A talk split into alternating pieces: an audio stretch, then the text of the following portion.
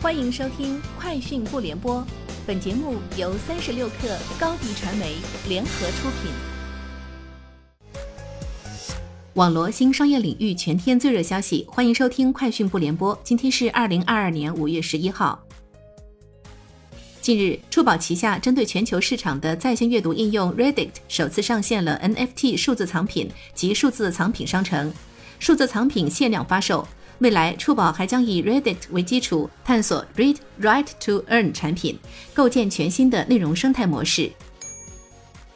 猪肉是老百姓菜篮子里的主要产品，也是影响 CPI 的重要因素。在北京新发地农产品批发市场，负责人告诉记者，进入四月份，猪肉价格出现止跌反弹的势头。猪肉价格反弹，既有疫情对猪肉调运造成运输难度加大、成本提高的原因，也有国家连续启动冻猪肉收储的因素。据农业农村部对全国五百个集贸市场监测，二零二二年五月份第一周全国猪肉价格每公斤二十四点五一元，环比上涨百分之二点三，已经是连续三周上涨。三十六氪获悉，中国有赞发布二零二二年第一季度业绩报告，财报显示，中国有赞一季度 GMV 达二百三十亿元，其中非快手渠道 GMV 同比增长百分之二十五，新增付费商家数量为九千六百二十一家，同比增长百分之二十一。此外，一季度有赞来自门店 SaaS 产品的 GMV 同比增长百分之七十，占比达到整体 GMV 的百分之三十九。来自门店 SaaS 产品的新增付费商家为五千零九十八家，占整体百分之五十三，同比超过翻倍增长。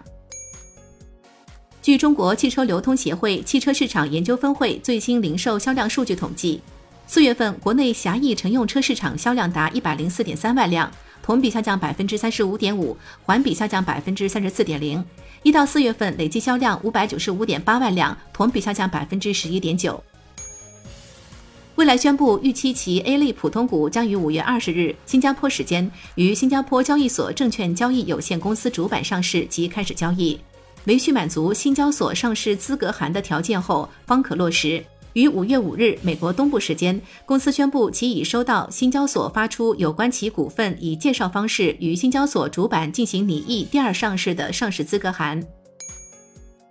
装载着四千七百六十七辆特斯拉电动车的格罗壮丽滚转轮船今天从上海南港码头出发，驶往斯洛文尼亚科佩尔港。特斯拉上海工厂是上海市第一批复工复产白名单企业，这也是该工厂自四月十九日恢复生产以来首批次整船出口的电动车。自四月十九日复工复产以来，特斯拉在尚未完全恢复的情况下，截至四月三十日已下线一万辆整车。丰田汽车预计二零二二财年经营利润两点四零万亿日元，市场预估三点三七万亿日元。二零二三财年预估预计经营利润两点四零万亿日元，市场预估三点三七万亿日元。丰田汽车将以两千亿日元回购不超过百分之一点零二的股份。丰田汽车预计财年全球销量目标一千零七十万辆。以上就是今天节目的全部内容，明天见。你的视频营销就缺一个爆款，找高低传媒，创意热度爆起来，品效合一。爆起来！微信搜索高低传媒，你的视频就是爆款。